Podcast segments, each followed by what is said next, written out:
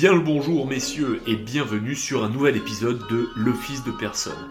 Alors aujourd'hui je vais répondre à une question qui a fait couler beaucoup d'encre. Cette question c'est est-ce que on peut dire que Die est un film de Noël? Au vu de la musique que j'ai mis en background, je pense que mon opinion est assez claire. À la base, Die c'est clairement un film de Noël. Allez, fin du podcast. Ça va, je déconne, on part sur le jingle.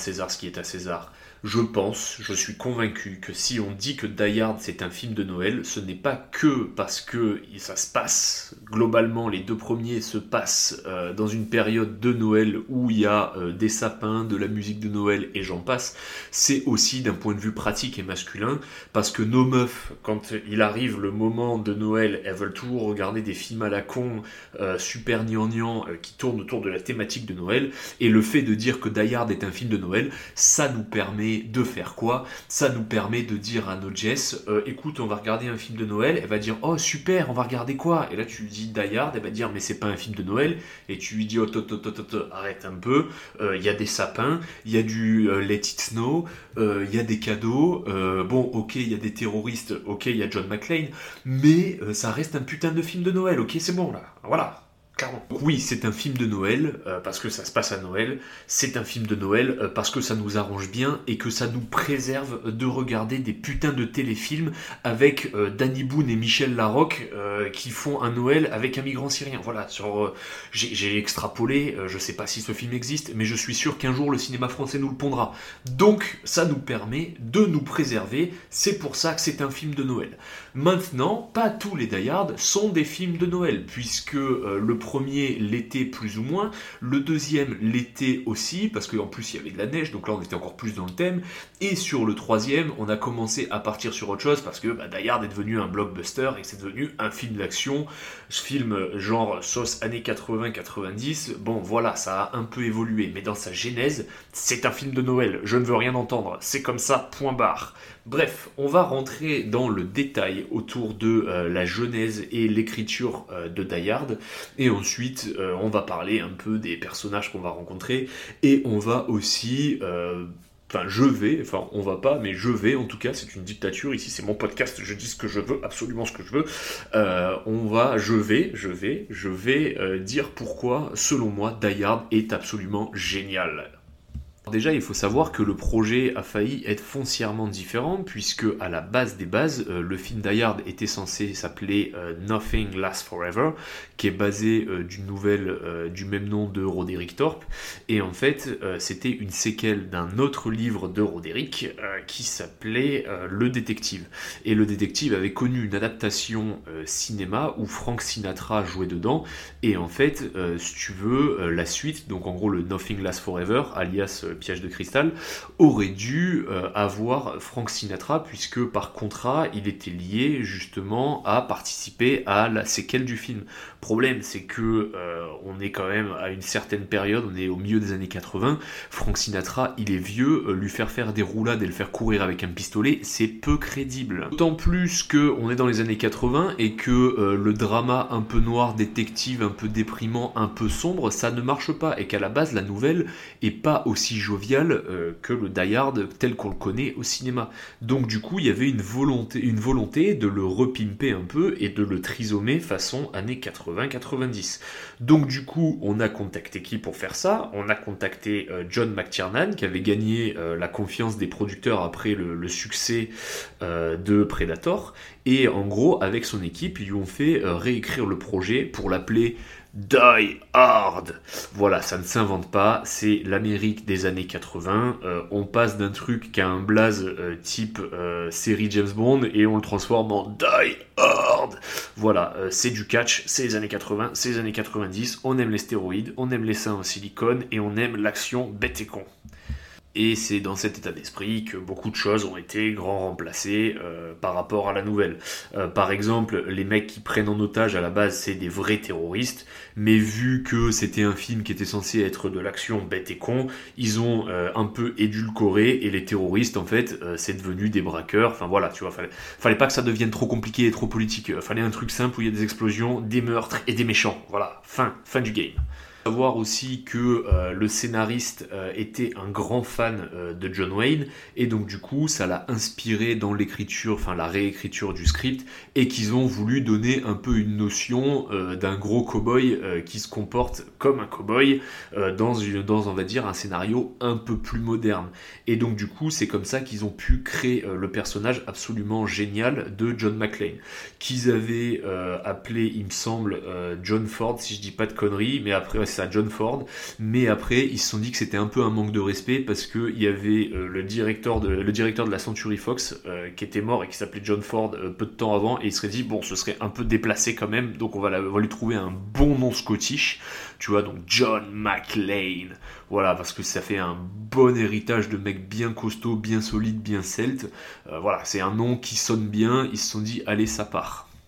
Donc du coup, ils sont allés feuilleter un peu dans les acteurs bankable de l'époque qui faisaient des gros films d'action bien neuneux. Donc ils ont commencé à parler avec euh, Sylvester Stallone, ils ont parlé aussi avec d'autres mecs un peu moins dans l'action, mais plutôt beaux gosses, euh, genre euh, des Richard Gere, des Mel Gibson aussi. Mel Gibson, ça aurait pu être sympa, hein, Hard avec Mel Gibson, mais bon, Dieu merci, ils ont choisi Bruce Willis parce que Bruce Willis il était pas cher et à l'époque c'était un espèce de clando qui faisait des séries télé complètement pourries et il en avait fait une avec un peu succès qui s'appelait euh, Moonlighting et ils se sont dit vas-y lui il a une bonne gueule, il est beau gosse, euh, il a une bonne tête d'américain, euh, viens on fait un truc avec lui, il a une bonne shape, voilà ça va être notre John McClane.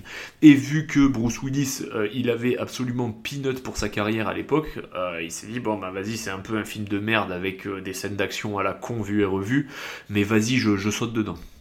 John McClane, pour moi, c'est le modèle de mon enfance. C'est tout ce que j'ai toujours voulu être comme mec. Parce que John McClane, au final, euh, c'est un mec avec une stature correcte. C'est un mec qui porte des chemises un peu oversize à carreaux avec un vieux Marcel et ça mal boutonné, mal fagoté.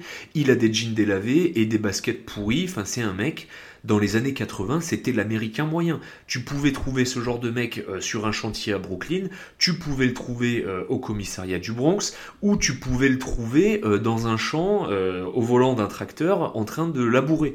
Voilà, c'était le mec que tu retrouvais partout, aussi bien dans la ruralité que dans la ville. C'était le Johnny que tu vois partout. J'adore aussi dans ce personnage, c'est que c'est un personnage qui est absolument waterproof au bullshit. C'est-à-dire qu'au tout début euh, par exemple, de piège de cristal, il est dans l'avion et il est stressé dans l'avion parce que euh, je déteste l'avion, moi. Voilà, tu vois, euh, ça reste quand même un mec qui a des peurs et qui les assume. C'est un mec solide, certes, mais bon, il a, des, il a ses petites angoisses et il est dans l'avion et il y a un espèce de mec à côté qui lui dit ah ouais, moi ce que je fais, c'est que je mets mon pied, mes pieds sur le tapis, pieds nus, et que je fais le point avec mes orteils et ça me permet d'être détendu. Ça fait dix ans que je fais ça. John McClane, il est là, il le regarde un peu avec un air hautain en mode espèce de guignol. Euh, voilà, c'est clairement pas un mec à qui tu vas vendre une solution Herbalife, euh, John McClane. John McClane, il est no bullshit. John McClane, euh, ça sert à rien de faire de l'empathie à côté de lui. Si ton empathie, elle est hypocrite, il s'en bat les couilles. Par contre, John McClane, si tu commences à faire des saloperies devant lui, bah il te fait exploser un aéroport. Voilà, no bullshit, tu vois, que de la justesse, que de la rigueur dans ce personnage. Et aussi un mec qui maîtrise le mauvais esprit à la perfection. C'est un mec qui a littéralement le sarcasme, c'est tout ce qui lui reste. Euh, c'est vraiment le mec de moyenne classe par excellence. Euh, c'est un peu un anti-héros parce qu'au final c'est un type absolument normal et il cherche pas du tout à jouer les justiciers, mais il est toujours confronté à des putains de situations de merde qui lui laissent pas de choix euh, que de tout faire péter et de tout faire exploser. Et à chaque fois que le mec, donc déjà le mec il a aucun remords à buter des gens, hein. quand faut buter des gens il les bute, il y a pas de problème, mais il hésite pas à provoquer et à se moquer constamment. C'est un mec qui, en fait, il s'adresse à toi par vanne interposée. Le mec ne parle pas pour faire une phrase, euh, dans sa phrase, il y a toujours un pic. Par exemple, le mec qui lui dit euh, qu'il fait le point avec ses orteils euh, pour être rassuré dans l'avion, quand l'autre, à un moment, il arrive, il récupère son bagage, il voit le gros Colt 45 de John McClane et il le regarde en mode Attends, pourquoi t'es dans l'avion avec un flingue? Et il le regarde et lui dit T'inquiète, je suis un flic de New York ça fait 15 ans que je fais ça. Tu vois, genre en mode, euh, vas-y, toi tu fais ton truc de PD avec des orteils euh, sur le tapis. Euh, moi, en fait, mon métier, c'est de me balader avec un flingue. Voilà, il y a quoi. Tu vois, toujours ce petit côté un peu pointu. Quand il s'embrouille avec les terroristes parce qu'il est en train de les défoncer, à chaque fois, il leur envoie une petite vanne. Et c'est ça qui est génial. Et je pense que ma personnalité aujourd'hui, en 2023, a été façonnée par le nombre de fois où j'ai regardé des films sur John McClane. Cet homme est tout ce que je veux être un mec simple, avec un sens du sarcasme pointu, et qui sait utiliser son cœur et défendre les opprimés, mais qui tombe pas non plus euh, dans la surenchère de l'empathie. J'adore ça. Et du coup, il est justicier malgré lui, et à chaque fois, ses ennemis lui reprochent en mode Ah, tu veux jouer le justicier Mais il n'a pas le choix en fait. Il est confronté, à cause de sa personnalité et de la situation, il est obligé de jouer le justicier. Et genre, un moment, euh, dans, dans, il me semble que c'est dans Piège de cristal, l'autre il lui dit Alors, monsieur le cowboy, on veut faire le justicier et lui, il dit, moi je me définis plus comme une mouche dans le lait. Enfin, c'est génial, tu vois, voilà, c'est, absolument euh, toujours dans la provocation. Et euh, en fait, il y a une certaine consistance euh, dans son humour noir et dans sa violence. Moi, j'adore vraiment ce type. Bref, Bruce Willis aussi, très bon acteur pour le jouer. Mais pour moi, le génie de Bruce Willis est exacerbé par la version française. Voilà, je suis un mec qui suis bilingue, je parle parfaitement anglais, je regarde tous mes films en VO. En revanche, pour Die Hard, je le regarderai toujours en VF. Parce que euh, la VF et la voix de Bruce Willis euh, dans Die Hard est mille fois plus géniale que la voix originale de Bruce Willis. Est-ce que c'est pas incroyable quand même de faire un film et qu'en fait ta voix elle est pas aussi ouf que le mec qui te double? Je croyais vous avoir dit à tous que je voulais le silence radio jusqu'à... Oh, je suis vraiment désolé, Hans. Je n'ai pas reçu ce message. Vous auriez dû faire une note de service. J'appelle parce que maintenant que j'ai tué Tony et Marco et son copain, je me suis dit que vous et Karl et Franco, vous vous sentiriez un peu seul, alors je viens vous distraire. C'est très délicat de votre part. Je suppose que vous êtes notre mystérieux invité surprise. Je vous trouve bien gênant. Pour un gardien de la sécurité. Eh, désolé Hans, vous avez perdu. Il y a erreur sur la personne. Mais vous avez droit à une deuxième chance. Donc, euh, je vais y revenir, hein, mais t'as un mec qui est en train de se foutre sur la gueule avec des terroristes ultra chauds euh, qui euh, butent du civil sur de l'interrogation sans vergogne, et t'as lui qui se retrouve en plein milieu de ça, en train de réagir tant bien que mal, et maintenant qu'il a buté quatre mecs, il décide de prendre la radio pour parler directement avec l'un des types et se foutre de sa gueule. Voilà, est-ce que on respecte pas ce swag ultime de John McClane? Et tous les films avec John McClane, peut-être jusqu'à jusqu'à Die Hard 4 euh, sont comme ça. Euh, mais je vais y revenir. Et donc du coup, commençons par le commencement. Commençons par Die Hard 1, j'ai nommé Piège de cristal. Voilà donc dans Piège de cristal, Die Hard 1, le tout premier, dans la peau de John McClane. John McClane qui est un flic de New York qui vit à New York et qui est marié à Holly McClane, euh, mais celle-ci a pris une opportunité professionnelle à Los Angeles et donc du coup est partie vivre à Los Angeles, ce qui a déclenché une embrouille, ce qui a déclenché une séparation et donc du coup euh, John McClane il décide d'aller euh, à Los Angeles pour Noël dans l'espoir de récupérer sa douce et de sauver son mariage. Il est récupéré par le chauffeur payé, euh, tout frais, tout payé par la boîte qui emploie donc Holly McLean, par un chauffeur qui s'appelle Argyle, qui est un espèce de petit Renoir de Los Angeles des années 80, qui écoute du hip-hop et qui parle avec des ouais mec, t'as compris, genre un peu le cliché, on va dire.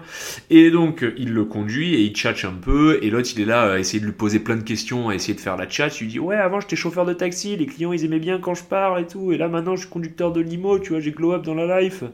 Et euh, t'as John McClane qui est un mec, comme je t'ai dit, no bullshit. Donc euh, parler pour parler, euh, John McClane, ça ne l'intéresse pas. Et donc le mec il creuse, il essaie de comprendre, et au bout d'un moment, du coup, il comprend que en fait l'autre il est là pour essayer de sauver sa, son plan gonzesse. Et il lui dit bon écoute, si jamais tu te plantes, voilà ma carte de visite, je t'amènerai à un super hôtel et je pourrais même te trouver de la compagnie, genre en mode le mec, tu vois, il est pas fou, c'est Ali le roi du business. et l'autre, le John McClane, il est là avec un flegme légendaire dit bon allez, c'est bon, allez, on verra, on verra, je te tiens au jus, on verra. Ça qui est d'ailleurs marrant dans cette rencontre et dans le dialogue, alors je vais pas tout spoiler non plus comme j'ai l'habitude de faire d'habitude, euh, je vais essayer justement de raconter le film sans spoiler trop, euh, mais c'est ça qui est très marrant, c'est que t'as d'un côté euh, la good old America, tu vois, genre l'Amérique du grand fort silencieux, et la nouvelle Amérique, on va dire, un peu plus urbaine, un peu plus street, un peu plus cool, un peu plus swag, et en fait t'as ces deux mondes qui se rencontrent et, qui rend le dialogue assez rigolo. Parce que comme je t'ai dit, il y a John McClane qui est très fermé, très en mode euh, impassible, et de l'autre côté, t'as Argyle euh, qui est là en mode super jovial, en mode eh ouais mec, si tu veux, je te présente des poules, mec, et tout, tu vois, genre vraiment, euh, c'est deux mondes qui se rencontrent, et c'est assez drôle. S'il arrive donc à la Nakatomi Plaza, qui est le bâtiment qui appartient donc à la boîte où travaille Oli, il arrive et le réceptionniste, il lui dit ouais ben, vous allez voir qui, il lui dit Oli McClane, et le mec il lui dit bah vas-y, Là, regarde, il y a un ordinateur, euh, rentre le nom euh, de ta meuf et ça va te dire euh, à quel étage faut que t'ailles. Genre en mode la technologie, tu vois, on est dans les années 80, il commence à y avoir des ordinateurs. John McClane, c'est un putain de boomer, option CAP Windows 98. Déjà, ça lui casse les couilles de taper sur un ordinateur tactile qui fait des bruits, tu sens déjà sa frustration. Et là, quand il tape Holly McClane, il n'y a rien. Par contre, quand il tape Holly Gennaro, donc le nom de jeune fille de sa meuf, là, d'un coup, ça lui indique le bureau. Donc déjà, le mec prend le mort. Là, tu vois, là, il, il a rien dit, il s'est pas énervé, mais tu vois dans son expression du visage que ah, ça, ça, ça, il va y avoir en boucan. Là, là, il va y avoir en boucan pour cette affaire. Euh, la meuf, elle est encore mariée à moi. Elle n'a pas encore officiellement divorcé. Euh, d'où elle ose mettre son nom de jeune fille euh, Bagarre. Il arrive à l'étage. tout se passe bien. Il y a sa meuf qui le voit. Elle est contente de le voir. Ça se voit dans ses yeux qu'elle est heureuse. et donc, ensuite, elle le présente à son patron. Et donc, quand elle le présente à son patron, il y a un personnage qui s'appelle Ellis qui arrive, qui est le cliché euh, du mec corporate des années 80 aux USA. Donc euh, Jean-Michel euh, costume cher, Jean-Michel un peu insistant, Jean-Michel je fais des gros rails de cocaïne. Voilà la vraie Amérique des années 80. Et genre l'autre il arrive comme ça et il commence à se présenter machin, et il se gratte le nez, et John McClane, il le regarde avec un flegme, sans lui dire bonjour, sans rien lui dire, il lui dit, il t'en reste un peu sur le nez. Déjà, tu vois, le mec, il a décidé d'être désagréable. Euh, c'est génial, euh, c'est pas mal. Et donc ensuite, après, il va s'isoler avec sa meuf pour discuter. Et donc du coup, euh, sa meuf, elle lui dit, tu sais je sais pas où tu dors, euh, mais euh, si jamais euh, tu voulais, on avait une chambre d'amis, ça ferait plaisir aux enfants. Donc là, on a Holly, la femme de John McClane, qui essaie de faire un premier pas vers lui pour le ramener à la maison. On connaît tous la combine, ça fait genre c'est fait pour faire plaisir aux gamins, mais en vrai c'est fait pour faire plaisir euh, à Oli. Voilà, euh, faut arrêter de se cacher derrière les gamins, euh, faut arrêter de se cacher derrière Netflix and chill, on va regarder un super film. Bon, voilà, c'est un peu l'idée. Sauf que le John McClane, il a toujours en travers de la gorge que elle n'a pas mis McClane comme nom dans la database du bâtiment. Et forcément, vu que John McClane, c'est un mec qui laisse rien passer et que c'est un mec qui est no bullshit, euh, ça part en no Donc du coup, ils se prennent la tête et du coup, euh, Oli s'en va. Et lui, il est là en mode putain mec, t'es un vrai con. Et il commence un peu à se faire la guerre à lui-même en disant putain, mais voilà, j'ai été impulsif, je suis un peu une merde, j'aurais dû le garder pour moi, faire un effort. Et il est là en train de se prendre la tête. Donc euh, après, du coup, il décide de faire le point avec ses orteils pour voir ce que ce que le mec euh, de, l'avion lui avait dit, et il est là en mode putain mais ça marche pas, c'est vraiment de la merde. Et là, euh, il va se passer quelque chose. T'as une espèce de clic euh, de mecs énervax de la RDA des années 80, donc l'Allemagne des méchants. donc les mecs qui se ramènent, c'est des espèces de grands blonds aux yeux bleus avec des grosses mâchoires carrées et des gros pecs pour la plupart, ou alors avec des têtes d'ingénieurs à designer des BMW ou des magnétoscopes. Et eux, ils se ramènent et en fait euh, ils sont en train euh, de mener une opération pour consigner et faire un cordon d'interdiction sur tout le bâtiment et prendre en otage la petite sauterie qui est en train de se passer à l'étage je sais pas combien du Nakatomi Plaza où il y a la fameuse fête de Noël. On a un leader très charismatique joué par Alan Rickman. Alan Rickman que vous connaissez pour plusieurs films comme il me semble qu'il fait Rogue dans Harry Potter et il a joué dans Robin des Bois. Enfin bref, c'est un mec euh, qui a souvent le rôle des méchants dans les films. Et donc euh, Alan Rickman, euh, c'est Hans Gruber. Hans Gruber, c'est un terroriste allemand, super classe avec des costumes brillonnis à 2000 balles, qui se prend un peu pour un bourge. Le Hans Gruber, il a un peu ce complexe d'infériorité du voyou qui essaie de se faire passer pour un criminel de haut vol, qui va parler de manière très théâtrale, qui va euh, faire beaucoup de références à la culture et à des philosophes pour pallier justement son euh, manque euh, d'élégance et de background, on va dire. Mais néanmoins, ça reste un méchant très charismatique. Après, euh, dans les lieutenants, il y a un espèce de gros blond euh, aux cheveux blonds euh, avec des espèces de grosses mâchoires carrées et des yeux bleus. Donc ça, voilà, c'est bien stylé, une espèce de grosse brute taillée comme un viking. Puis après, il va y avoir tous les techniciens. Donc ça va être des petits blondinés avec des coupes au bol et des lunettes. ça va être un petit Renoir qui porte des jeans slim délavés avec des baskets Jordan, t'as compris. voilà, donc là, il y a toute l'équipe qui se met en place. L'opération est millimétrée et en l'espace de 5 minutes, ils sont à l'étage en train de kidnapper tout le monde et le bâtiment est condamné. Et, euh, les ascenseurs sont... Euh, sont euh, merde. 1, 2, 3, 4 sont éteints, on ne peut plus utiliser les ascenseurs, on ne peut plus partir, bref c'est devenu un piège de cristal. John McClane qui est en train de faire le point avec ses orteils et qui est pieds nus, détail très important pour la suite, euh, en mode pantalon débardeur pieds nus, en mode chill dans la petite salle de bain du bureau de Holly en train de se nettoyer et de se rafraîchir, il entend des cris, des détonations, ni une ni deux, il se barre, euh, il est complètement à poil, euh, le mec s'en va, euh, c'est pas le moment de rester là.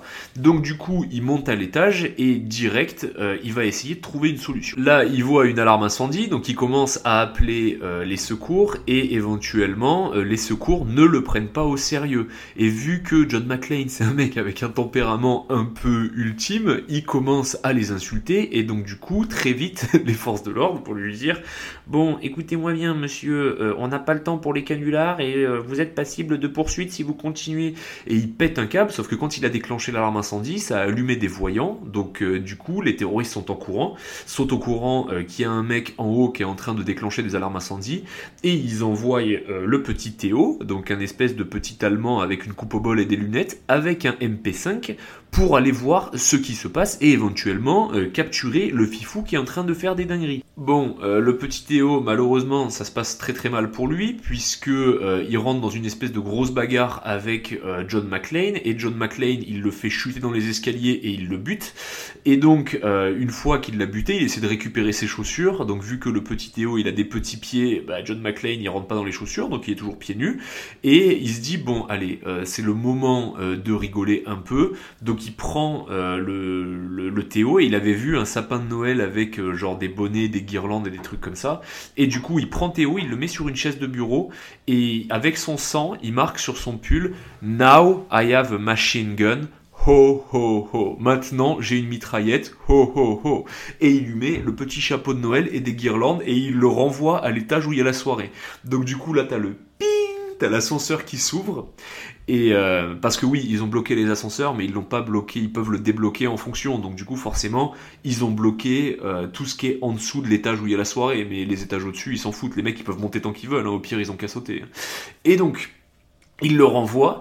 Et là, euh, si tu veux, euh, les terroristes, ils voient que Théo, il est mort et qu'il y a un message de provoque, donc ils comprennent très vite qu'ils ont affaire à un justicier. Ils le prennent pas trop au sérieux au début, même si euh, un des terroristes, c'est son frère, le Théo, donc il veut complètement goumer John McClane. le Hans Gruber, il lui dit, eh, ça va, c'est probablement un agent de sécurité ou un vieux flic à la retraite qui se prend pour un commando. T'inquiète, on va vite gérer le problème et on va le sanctionner ne t'inquiète pas. En simultané, ils ont essayé d'obtenir euh, les codes du coffre euh, auprès du patron, donc monsieur Takagi, euh, chose qui n'a pas fonctionné, et donc du coup, Hans Gruber a tué Takagi, donc le patron de Nakatomi Plaza. Bon bref, les mecs, ils n'ont pas le temps, et si tu coopères pas, tu meurs. Donc on est face à des terroristes très sérieux, John McClane le sait, John McClane sait que Takagi est mort, donc il décide de rentrer corps et âme dans le sujet. Donc il récupère la radio, euh, c'est pas Théo, c'est Tony, j'ai confondu, il y a un Tony et un Théo. Théo c'est le Renoir avec les lunettes euh, qui est euh, là pour percer le coffre, et Tony c'est l'Allemand avec la coupe au bol qui est mort. Bref. donc il récupère la radio de Tony, et du coup il, il va sur le toit, et il commence à choper la fréquence police, et il les recontacte à nouveau. Donc gros moment bien rigolo, avec du grand John McClane. M'aider, m'aider, quelqu'un me reçoit sur la fréquence 9 des terroristes se sont emparés de l'immeuble Nakatomi. Ils ont pris au moins 30 otages. Je répète, un nombre inconnu de terroristes avec des armes automatiques occupent le Nakatomi Plaza Century City. Quel est le meilleur endroit où émettre Répondez-moi, mon Dieu Sur le toit. Vas-y, montez Ça vient du même endroit que le signal d'incendie. Je m'en charge. Attention, qui que vous soyez, attention, cette fréquence est exclusivement réservée aux urgences. Sans blague Et vous croyez que j'appelle pour commander une pizza mais enfin, ils ont déjà tué un des otages. Ils renforcent leur position pendant que vous me débitez vos conneries. Alors assez discuté, envoyez-moi Écoutez, je vous l'ai déjà dit, monsieur, cessez d'émettre sur cette fréquence. S'il s'agit vraiment d'une urgence, composez le 911 sur votre téléphone, sinon je vais être obligé de vous signaler au Bureau fédéral des communications. Signalez-moi votre bureau, venez vous-même ici et arrêtez-moi, mais que la police se pointe voilà, de, la grande diplomatie, euh, du compte rendu euh, absolument carré, euh, fait de manière absolument concise et pas dans la panique, pas d'état d'âme, vraiment nickel. Bref, il commence à se faire tirer dessus par les terreaux et du coup, vu que les flics ils entendent la rafale, ils se disent bon allez, envoyer une patrouille au cas où, histoire de voir ce qui se passe. Donc du coup, pendant que le père John McClane il est en train de s'envoyer une belle fusillade sur le toit avec des terreaux, pendant ce temps-là, il y a un appel radio qui est fait sur une voiture de flic où il y a un flic, il me semble que son famille c'est Powell, donc euh, l'agent Powell, il est là, il est en train d'acheter des donuts, c'est un espèce de Renoir un peu gros, en mode un peu chantonnant, un peu jovial, et euh, la radio lui dit ouais est-ce que vous pouvez aller voir euh, ce qui se passe à Nakatomi Plaza, apparemment il y aurait eu des tirs et tout, et il y va dans le, la plus grande tranquillité, puisqu'on lui dit que c'est probablement un canular. Donc il va sur place, et quand il va sur place, bah, le réceptionniste, il a été remplacé par un terroriste, au cas où la police se pointe. Donc du coup, euh, la police se ramène, et euh, il va tranquillement, en sifflotant, parler au réceptionniste. McLean il continue sa fusillade et il arrive à tuer euh, Marco et euh, Heinrich euh, qui ont été envoyés par Gruber pour le neutraliser. Et il récupère aussi un sac avec de l'explos donc du C4 et des détonateurs et pendant ce temps-là il y a Powell qui est en train de faire sa petite patrouille tranquille en bas en train de discuter avec le réceptionniste qui est en train de regarder un match de foot enfin clairement il fait sa life donc bon il se dit bon bah vas-y le réceptionniste il me dit que tout est carré. Euh, il lui dit je peux jeter un oeil, le mec lui dit ouais vas-y va jeter un oeil, il y va, il marche 10 mètres et il se dit ouais vas-y c'est des conneries, je suis en train de perdre mon temps mec. Euh. Et il commence à se barrer et là euh, il y a John McClane qui voit la voiture de flic et il voit que le mec il s'apprête à partir et McClane il pète un câble, il se dit mais c'est qui qui conduit la voiture? C'est Barry White, c'est Gilbert Montagnier. Et du coup il récupère le cadavre de Marco, donc un des terroristes, et il prend le cadavre et il le jette sur la bagnole du flic. Donc du coup, le flic, il est là en train de prendre sa radio pour rendre compte que c'est race et que c'est juste un canular. Et là en mode ah, Powell pour le central. Et là, d'un coup, il y a un espèce de gros germanique qui vient s'exploser sur son capot. Et donc, euh, du coup, l'autre il part en marche arrière, et, dit, oh, et donc du coup, là, euh, ça y est, euh, la police va être déclenchée, parce que bon, quand tu commences à envoyer des putains de germains par le balcon, c'est que c'est un peu la guerre quand même. Et derrière, si je me souviens bien, en plus, il me semble que le père McLean, il lui envoie une petite rafale de MP5, histoire d'attendrir un peu la viande et qu'ils comprennent que voilà, il y, a de la fusillade en haut. Pendant euh, tout ce drama, il y a Argyle, le chauffeur de la limousine, qui est à l'arrière euh, du euh, de la limo, en train d'écouter du gros hip-hop et qui est avec le téléphone de la bagnole en train de chafouiner les meufs et qui est là en mode ouais vas-y je sais pas quand je vais partir et tout. le client il casse un peu les couilles.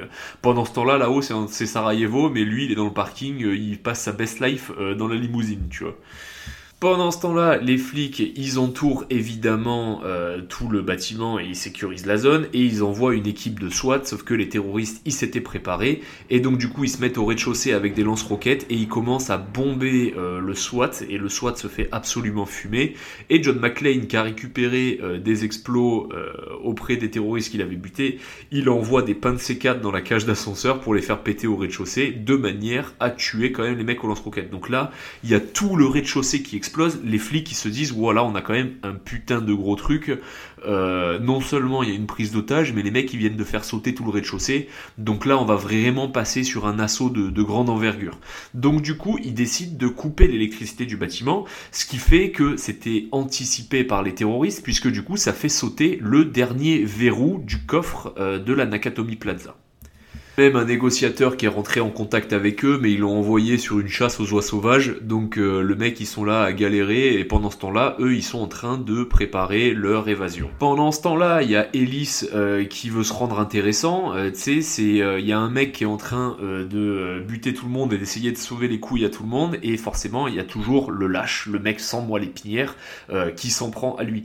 Typiquement, en, en 39-45, en France, tout le monde était résistant en 44, mais en 1941, quand t'étais résistant, c'était tes voisins qui te balançaient. Parce que à chaque fois euh, que toi tu faisais péter un train ou que tu faisais une dinguerie contre des Allemands, euh, ben bizarrement les Allemands ils se vengeaient sur la population. Donc la population euh, se disait oui mais à cause des résistants, les Allemands ils nous tuent, donc les résistants c'est des fils de pute.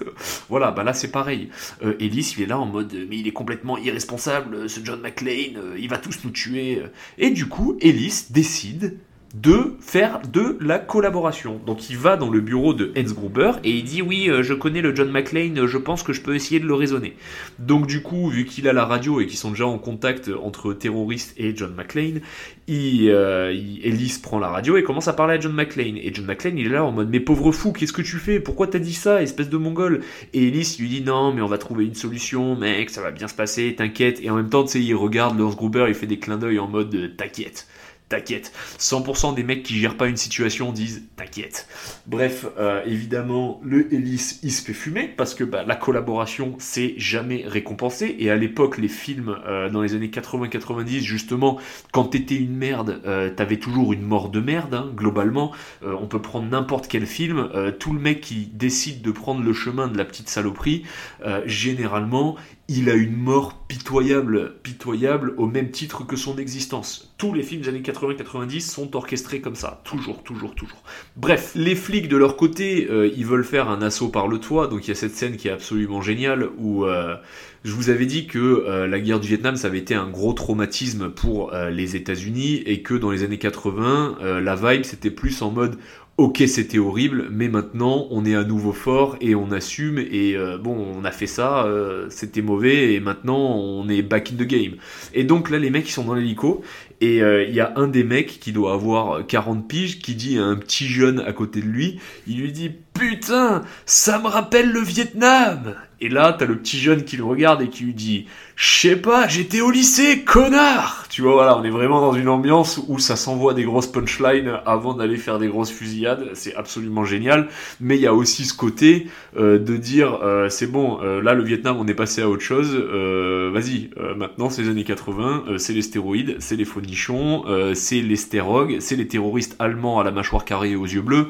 Voilà, c'est bon, on a arrêté de se battre avec des espèces de communiste euh, japonais, chinois, euh, tout ce que tu veux. Finex, euh, maintenant là on est dans le vrai monde, le monde des années 80. Donc il y a Gruber qui part checker les explos sur le toit et il tombe nez à nez avec McLean. Donc du coup, McLean il arrive, il sursaute, il le pointe avec son flingue et l'autre, c'est le Hans Gruber, il se fait passer pour un otage. Donc il arrive, il fait oh, ne tirez pas, ne tirez pas, je suis un otage et tout. Sauf que euh, ce qui sait pas Hans Gruber, c'est que euh, John McClane, il les a espionnés à plusieurs reprises et qu'il connaît la gueule de Hans Gruber. Donc il sait que c'est Hans Gruber. Donc du coup, il lui donne un flingue vide, sans bastos, et il lui tend le flingue et il lui dit euh, ouais ben du coup si jamais ça commence à tirer t'as un flingue au moins on sera deux armés et tout au cas où et donc du coup il marche devant lui et là, le Hans Gruber, très confiant, il prend le gun, il le pointe sur la gueule de McLean, et là, il tire et ça fait clic. Et là, McLean, il se tourne en rigolant, en mode euh, je le savais, connard. Bon, bref, euh, de là, ça repart en couille, euh, mais l'autre, il arrive à s'évader. Là, les terroristes, ils sont en train de faire monter les otages sur le toit pour justement faire péter et simuler leur propre mort de manière à s'évader correctement. Et euh, donc du coup, euh, McLean qui se rend compte de ça, bah, empêche euh, les otages de monter et commence à se battre avec des terroristes. Mais bon, ce qui devait arriver, arriver arrive, euh, le toit explose et donc du coup euh, les agents du FBI sont tués sur le toit, il y a une explosion sur le toit, enfin bref voilà. Et euh, pendant ce temps-là, il y a Hans Gruber qui est en train de regarder la télé et les infos et il voit le journaliste Richard Thornburg qui est en train d'interviewer les enfants de John McClane. Et donc du coup, c'est là qu'il comprend euh, que en fait euh, il a de la famille à Los Angeles et qu'en fait euh, voilà il fait les il fait les maths euh, parce que le journaliste il a balancé toutes les infos sur la famille de John McClane et donc du coup il commence à prendre la meuf de John McClane en otage pour essayer de trouver, on va dire, un point d'accroche pour pouvoir négocier avec McLean. Bon, évidemment, euh, ça finit bien. Euh, le terroriste est mort. Il est jeté euh, du 334e étage comme il se doit. voilà. Et donc, c'est la fin du film. éventuellement, vu que le journaliste, il a mis tout le monde dans la sauce, à la fin du film, il y a cette scène qui est assez marrante où en fait John McClane et Holly McClane, ils vont juste rentrer chez eux et fin du game. Bon, il se passe deux trois trucs, mais globalement l'idée c'est bon, on a passé une sale soirée, maintenant on rentre à la maison ni vu ni connu. Il y a le journaliste qui se pointe et là c'est Oli qui arrive et qui lui met son poing sur la gueule en mode on n'a pas le temps avec ces conneries. Tu vois, c'est voilà la famille simple. Euh, voilà, on a eu un truc chiant. Maintenant, on rentre à la maison et c'est fini. On va pas euh, chercher à donner des interviews euh, à des journalistes ou à se faire mousser. On veut juste vivre notre vie tranquillement. Et c'est ça que j'adore dans les personnages du côté des gentils dans Die c'est qu'en fait, ils sont tous globalement d'une simplicité extrême. Et c'est ça qui fait vraiment la force de ce film selon moi. Donc ensuite, euh, Die Hard 2, 58 minutes pour vivre, sort dans les années 90, euh, hein, il me semble qu'il est sorti en 90 ou en 91. et donc là, le setup est différent. Donc cette fois, ça se passe à l'aéroport de Washington. Donc John McClane s'est rabiboché avec Holly McClane et donc il travaille à Los Angeles et euh, il est parti euh, dans la famille de Holly pour euh, passer les fêtes. Et donc Holly est censé les rejoindre. Donc il est là à attendre à l'aéroport et l'avion a un peu de retard. Donc bon là tu mets John McClane et attente il devient incroyablement analytique parce que bah, John McClane quand il s'emmerde éventuellement ça peut devenir dangereux et donc il y a le blizzard dehors enfin vraiment c'est vraiment l'hiver le vrai. Donc là on est dans le vrai thème de Noël hein, pour l'instant là on est à fond. Sauf que ce qui s'est passé c'est que cet aéroport va servir de transfert euh, pour un dictateur condamné par la communauté internationale, sauf qu'en fait, euh, il y a euh, des anciens mecs de l'US Army, des, des, anciens forces spéciales de, de l'armée américaine, qui vont libérer ce dictateur, et donc du coup, bah, John McClane, un peu par hasard, en étant observant en étant observateur, pardon, euh, il va voir un truc où il y a Anguille sous roche. Euh, éventuellement, il y a euh, la police locale qui va se mettre dans ses pattes et qui va l'emmerder. et donc, du coup, le mec va se retrouver à se battre non seulement contre les autorités et la hiérarchie, mais en plus contre les terroristes. Alors là, encore une fois, le setup est génial. il est moins génial que Pliage de Cristal, mais euh, il y a des scènes d'action en veux-tu en voilà, surtout que là on est passé dans les années 90, donc euh, ça se pourchasse en motoneige, euh, il y a des avions qui explosent et qui se crachent, enfin là on est vraiment rentré dans, dans, un film où c'est vraiment de l'explosion et éventuellement, évidemment, de la punchline de John McClane toutes les 5 minutes, les méchants à l'image des précédents. Alors cette fois, c'est pas des Allemands, mais ça reste quand même du gros blondinet aux yeux bleus et du gros Renoir ultra solide. Euh, voilà, Là, on est vraiment dans le thème euh, et le film est génial parce que bah, de A à Z, euh, John McClane en fait, il se retrouve aspiré par la violence et il l'exerce tout au long du film. Je vais pas rentrer en détail sur ce film-là puisque le but c'est justement euh, que vous regardiez pour cette période de Noël les Die avec votre meuf et qu'elle ait pas d'autre choix puisque c'est un film de Noël. Donc je ne vais pas vous le spoiler, mais j'arrive pas à déterminer si c'est mon préféré ou pas, tellement je les kiffe tous, mais globalement, euh, il est génial. Et donc ensuite, euh, beaucoup plus tard, est sorti Die Hard 3.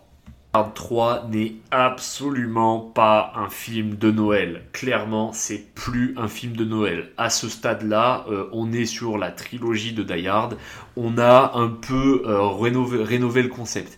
Et c'est tant mieux, parce que si c'était un film de Noël où il y a des trucs qui pètent, au bout d'un moment, ça devient répétitif. C'est super cool de voir un avion exploser ou euh, de voir des fusillades au MP5 en mode course-poursuite avec une motoneige, mais à la fin de la journée, bon on a fait Nakatomi, euh, on a fait. Euh, merde, on a fait euh, la neige, l'aéroport, tout ce que tu veux, les avions. c'est quoi l'étape suivante? Une île tropicale John McClane encore dans une embrouille Ça commence à faire un peu beaucoup là. Donc du coup, fallait repenser le concept.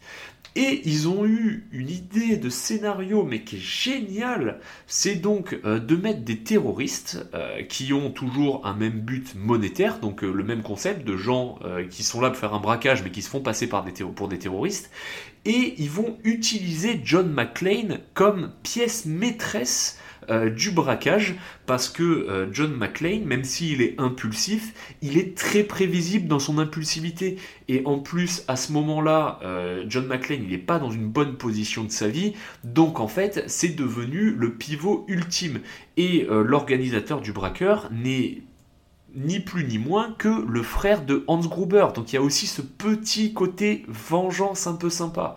Et donc du coup, euh, là l'idée c'est de faire un braco, euh, de braquer la réserve fédérale américaine, tout en utilisant John McClane euh, sur une chasse aux oies sauvages et en en baladant la police, de manière à pouvoir faire leur braquage tranquillement. Alors, John McClane, il est très prévisible dans sa violence et son impulsivité. En revanche, il est quand même talentueux, donc évidemment, le film finira bien. Mais je vais vous expliquer pourquoi j'ai adoré ce film. Le film commence, il y a un plan sur la ville de New York qui se réveille gentiment, et là, d'un coup, il y a cette musique qui arrive.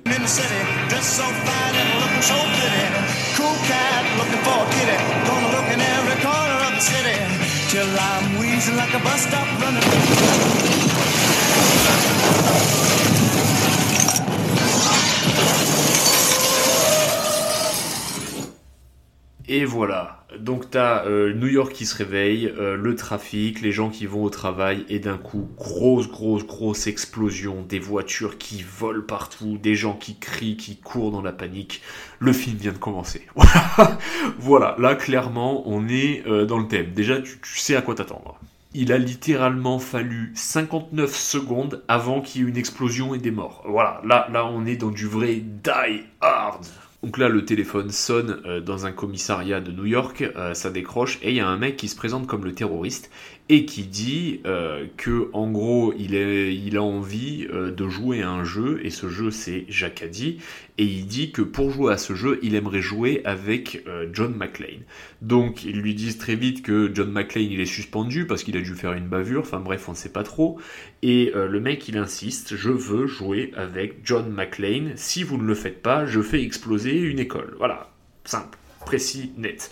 Donc du coup, là, t'as un autre plan où t'es dans une camionnette où il y a John McClane qui est complètement fumé avec une gueule de bois en train de se faire euh, booster par un docteur qui lui fait une picouse et d'avaler euh, doliprane sur doliprane tellement il a la gueule de bois. Et donc ensuite, là, la camionnette se gare, les portes s'ouvrent et ils lui mettent une pancarte. Et sur la pancarte, il y a marqué I hate niggers. et donc, je déteste les nègres. Et donc ils le jettent dans un quartier. Ils l'ont pas jeté euh, au Hampton parce que là dans ce cas il y aura probablement des mecs qui lui diraient je suis d'accord avec toi mec, surtout aux États-Unis parce que c'est quand même un peu un pays de racistes suivant où tu vas. Euh, non non ils le déposent à Harlem, euh, quartier où il y a quand même une grosse concentration d'Afro-Américains. Donc là le mec il est là en train de se balader avec sa pancarte, avec sa grosse gueule de bois et tout, et il y a tout le monde qui le regarde en mode bizarrement. Et là il est en train de marcher sur le trottoir.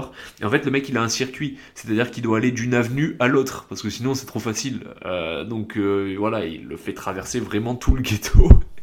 Et là, il y a, genre un pauvre mec qui est là en train d'accompagner ses gamins à l'école. Et euh, donc qui est joué par Samuel L. Jackson. Et donc il le voit et il arrive et genre le gamin il est là en mode papa qu'est-ce qu'il fait cet homme? Et là il est là en mode a white boy is gonna get killed. Tu vois genre il y a un blanc qui va se faire fumer. euh, va à l'école. Et donc du coup il va le voir et il lui dit tu sais avec cette attitude très très théâtrale euh, de Samuel Jackson qui est, qui, est géniale où il lui dit bonjour monsieur vous avez un problème? Quelque chose ne va pas? Et euh, John McClane, il essaie de faire le mec un peu dingo et il lui dit oui, j'ai une très mauvaise migraine. et genre il y a un espèce de au loin, il y a un espèce de gang et genre le mec, il lui dit écoute mon gars, t'es complètement un neuneu et c'est ok d'être un neuneu, hein, ma foi, mais euh, arrête tes conneries et rentre vite chez toi parce que eux s'ils te voient, ils vont te planter. Éventuellement, ils le voient, donc du coup. euh, du coup, euh, ça part en espèce de grosse bagarre et euh, il commence un peu à, le bahuter John McClane. Et euh, John McClane, il avait scotché son flingue dans le dos, donc euh, le Renoir qui était venu pour, on va dire, raisonner John McClane face à son humanité est obligé de défendre ce pauvre John McClane et il récupère son flingue et du coup il pointe les gangsters et ensuite il s'évade avec un taxi. Et du coup, là, l'autre, il commence à péter un câble et il lui dit Ouais, pour que tu te prends et tout. Là, tu dis Ça va, c'est ok, je suis de la police. Et là, tu dis Mais t'es de la police et tu fais ça, mais, mais qu'est-ce qui t'arrive? Et donc, du coup, euh, là, il est en train de péter un câble parce qu'il se doute bien que les gangbangers, ils sont en train de démonter son shop. Euh, Enfin, il a la haine. Et en fait, du coup, vu qu'il a eu un compère, euh, le, le méchant va dire Bah, à partir de maintenant, vous êtes liés. Donc, on se retrouve pour la première fois dans un Die Hard, dans une histoire où en fait il y a un duo qui est fait donc du blanc américain classique, euh, le vrai, le real American, red, white and blue American, et de l'autre côté euh, on a le, le, Samuel Jackson euh, qui est le daron renois un peu sérieux, avec un gros tempérament, et les deux ils vont se retrouver au cœur d'un complot de l'espace, au milieu d'un gros film d'action, dans une société américaine qui essaie de se décomplexer de son racisme, enfin qui essaie de se décomplexer de son passé raciste euh, tout en s'excusant. Donc si tu veux, il y a quand même euh, des moments où le personnage de Zeus, donc qui est joué par Samuel L. Jackson, euh, va se retrouver face à des situations racistes et va jouer de son côté afro-américain pour prendre le dessus. Mais c'est pas amené comme une série ou un film Netflix. C'est bien amené et t'arrives, tu vois, si tu veux, à, à t'identifier au héros et à le trouver cool, même si t'es pas un afro-américain quoi. Ça a été super bien fait et c'est justement ça qui est génial dans le film. Donc je vais pas spoiler, je vais pas raconter point par point, mais dans l'idée, euh, tu regardes le film et tu kiffes les deux héros au même level parce que les deux se complètent à la perfection. Euh, C'est le yin et le yang, comme on dirait. Donc euh, franchement, génial. Bon, éventuellement, euh, il y a des explosions, en veux-tu, en voilà. Il y a des flics qui meurent, il y a des grosses machines, il y a des meufs bonnes. Enfin voilà, il y a tout ce qu'il faut pour faire un bon film. Et éventuellement, ça finit bien et en équipe et tout le monde est content. Et John McClane, il a un nouveau copain. Voilà. Ensuite vient Die Hard 4, des années plus tard. J'ai beaucoup aimé euh, Die Hard 4, mais on n'est plus dans cette vibe années 80-90, puisque il est sorti en 2007, et dans les années 2000 jusqu'à, on va dire, 2015 à peu près, on était quand même dans le délire de faire des héros à la Jason Bourne. Tu vois, un mec qui est moins drôle, qui est un peu moins un bouffon, un peu moins un, un espèce de guignolo qui fait des blagues. Euh, les mecs sont beaucoup plus sérieux, ils font beaucoup plus des prises de karaté. Euh, voilà, c'est beaucoup plus déter, c'est beaucoup plus, on va dire, euh, c'est beaucoup plus des machines, alors qu'avant c'était encore des humains auxquels tu pourrais t'identifier. Et malheureusement, euh, je trouve que John McClane a pris le pas sur cette époque-là.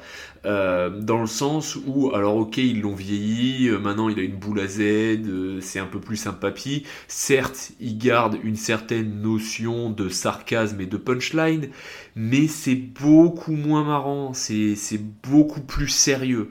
Euh, en plus, euh, là où ils ont été quand même assez malins sur, ils ont fait un espèce de scénario à la Call of Duty où en fait il y a des braqueurs euh, qui décident de mettre les infrastructures en PLS, chose qui en soi est intelligente puisque ça remet aussi en question les fondements de notre société, parce que tu comprends très vite que là par exemple en France demain il y a plus d'électricité, il y a plus de réseau, le pays s'effondre en fait. le pays s'effondre littéralement, les banques s'effondrent, enfin il y a, y a, tout qui part en couille. Et en fait, si tu veux, voilà, les terroristes ont été bien pensé. Euh, maintenant, euh, je trouve que le film est sympa. J'ai adoré le film. Il y a des scènes d'action. À un moment, il y a John McClane qui monte sur un avion de chasse euh, qui fait du vol statique. Tu sais, les avions qui sont faits pour décoller des, porte-avions en, vol droit. Là. Bon, bref. Oui, ok, c'est sympa. Ok, il y a de l'action. Ok, John McClane, il fait des trucs de fou. ils l'ont binommé avec un espèce de millénial un peu malaisant, un peu geek, un peu bandeur de hantaille. Le duo est sympa parce qu'en fait, il y a un peu un côté euh, un côté c'est mon fiston et je le gère, mais c'est moins cool que dans Die Hard 3, parce que dans Die Hard 3, euh, le Zeus, donc euh, en gros le Samuel Jackson, il est quand même vachement plus autonome et plus indépendant que le Damien dans Die Hard 4, tu vois. Donc moi je l'ai trouvé moins cool. Je l'ai bien aimé, mais je l'ai trouvé moins cool. Mais à partir de là, c'est là où j'ai arrêté, en tant que grand fan de Die Hard, de regarder les films de Die Hard. Parce que Die Hard 4, pour moi, c'était un bon dernier, mais il faut pas flinguer ça. Et quand euh, ils ont fait un Die Hard 5, alors je l'ai pas vu, et j'irai pas le voir, je pense. Euh, à part si dans ce podcast tout le monde me dit il faut que tu ailles le voir, il est génial, mais en vrai je pense que euh, je vais pas le regarder parce que le synopsis il est foireux. En fait, euh, c'est un des enfants de John McClane qui devient un mec de la CIA et ensuite il part en Russie, mais en fait il a des carabistouilles là-bas. Donc du coup John McClane il va en Russie. Non, John McClane c'est un héros américain. John McClane c'est un héros de circonstances américain. C'est le monsieur tout le monde américain qui se retrouve à défendre l'Amérique. Ça doit rester ça. Euh, si on commence à transformer euh, John McClane en James Bond ou en Jason Bourne, on a perdu l'âme et l'identité de Die Hard. Donc je n'ai pas vu Die Hard 5, je me suis arrêté au 4. Et selon moi, c'était une très bonne idée. En tout cas, euh, la série des Die a eu énormément euh, d'influence euh, sur ma personnalité d'aujourd'hui, sur mon enfance, puisque, bah, comme je vous ai dit, chez moi, il n'y avait pas de jeux vidéo, donc du coup, enfin très peu, donc du coup, pour se divertir, fallait regarder des films, et il y avait toute la série des Die et donc du coup, c'était quand même un plaisir de voir ça. Mon daron est un grand fan de Bruce Willis en plus, donc laisse tomber. et en fait, moi j'ai grandi avec ce genre de modèle et euh, je trouve que c'est un modèle sain, euh, c'est un modèle euh, certes très masculin, très viril, mais c'est un mec qui se bat pour euh, la justice, c'est un mec qui clairement euh, se bat pour ce qui est juste et ce qui est mal, c'est un mec euh, qui fait pas de l'empathie, qui fait pas de l'hypocrisie ou qui fait pas le papa Noël, c'est un mec avec un sens de l'humour et qui se laisse jamais démonter, clairement ça c'est le genre d'idole qu'on veut. moi le jour où j'ai des gamins, si j'ai des enfants, des, boys, clairement ils vont devoir regarder Die ça va être les devoirs. Voilà, ils vont regarder Predator, mais ils vont surtout regarder Die Hard, parce que Die Hard, c'est une vraie leçon de vie, et c'est euh, tout ce qui est western, Die Hard, etc., c'est des vrais modèles. À l'heure actuelle, euh, ton gamin, là, il a le choix euh, entre quoi et quoi comme modèle moderne, soit il va kiffer Booba, ou un autre rappeur, ou un espèce de gangster, ou faux gangster, un mec qui se fait passer pour, qui va prêcher des valeurs de crime, soit il va regarder le grand journal avec Yann Et sa grosse tête, euh, voilà, clairement, moi j'ai pas envie que mon gamin ça devienne euh, un réplica de Yann Barthès. Donc, euh, si tu veux, on a quand même eu cette chance, nous les enfants des années 90, on a grandi avec de vraies idoles, que ce soit des, vrais ou des fictifs, qui prêchaient de bonnes valeurs. Alors, moi je dis enfant des années 90, mais c'est vrai que beaucoup de mes idoles sont des années 80. Maintenant, le problème c'est que moi je viens du sud de la France. Nous, dans le sud de la France, si tu veux, était un peu en décalage. À l'époque, il n'y avait pas autant Internet. Donc en fait, euh, ouais, quand t'as quand eu 10 ans dans les années 2000, euh, globalement, euh, t'étais en train de regarder euh, des films des années 90 et des années 80. Voilà, c'était un peu comme ça. Euh, donc c'est pour ça que moi j'ai grandi avec ça. Euh, mais bon, dans les années 2000, il y avait encore le catch, il y avait encore euh, les États-Unis, ils venaient d'envahir l'Irak, euh, ils n'avaient pas encore trop planté leur truc. Enfin, si tu veux, il y avait encore de la burne, il y avait encore du soft power américain bien présent. Pas le soft power de maintenant euh, où on met des cheveux roses et on dit qu'on est non-binaire, genre le vrai soft power américain qui avait encore, on va dire, euh, des ancrages plus ou moins euh, chrétiens dans la vibe. Je dis plus ou moins chrétien parce que c'est quand même un pays d'attardés, mais quand même, euh, il y avait encore une vibe entre le bon et euh, le juste, euh, le bon et le mauvais, la grosse Amérique avec des grosses couilles, enfin si tu veux, voilà, il y avait encore cette doctrine qu'on a peut-être perdue aujourd'hui.